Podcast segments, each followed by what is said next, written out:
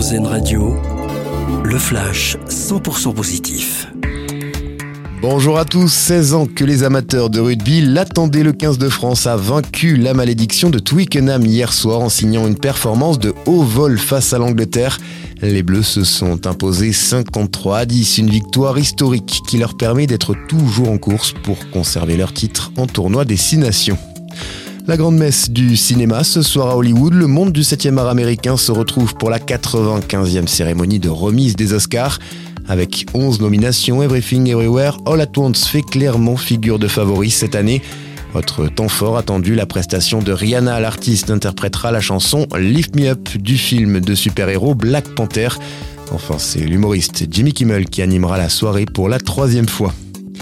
Dans l'actualité, également ce matin, une nouvelle technologie pour détecter les cancers grâce à une simple prise de sang. Elle vient d'être dévoilée par des chercheurs de l'Université de Sydney.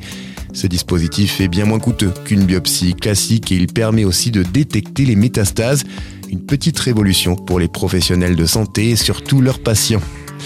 Et puis c'est la première fois qu'un danseur noir reçoit cette distinction. À 23 ans, Guillaume Diop va devenir le premier homme noir nommé étoile de l'Opéra national de Paris. Autre prouesse, il accède au titre d'étoile sans passer par la case premier danseur un fait très rare dans la profession. Voilà pour l'essentiel de l'info. Excellent début de journée avec RZN Radio.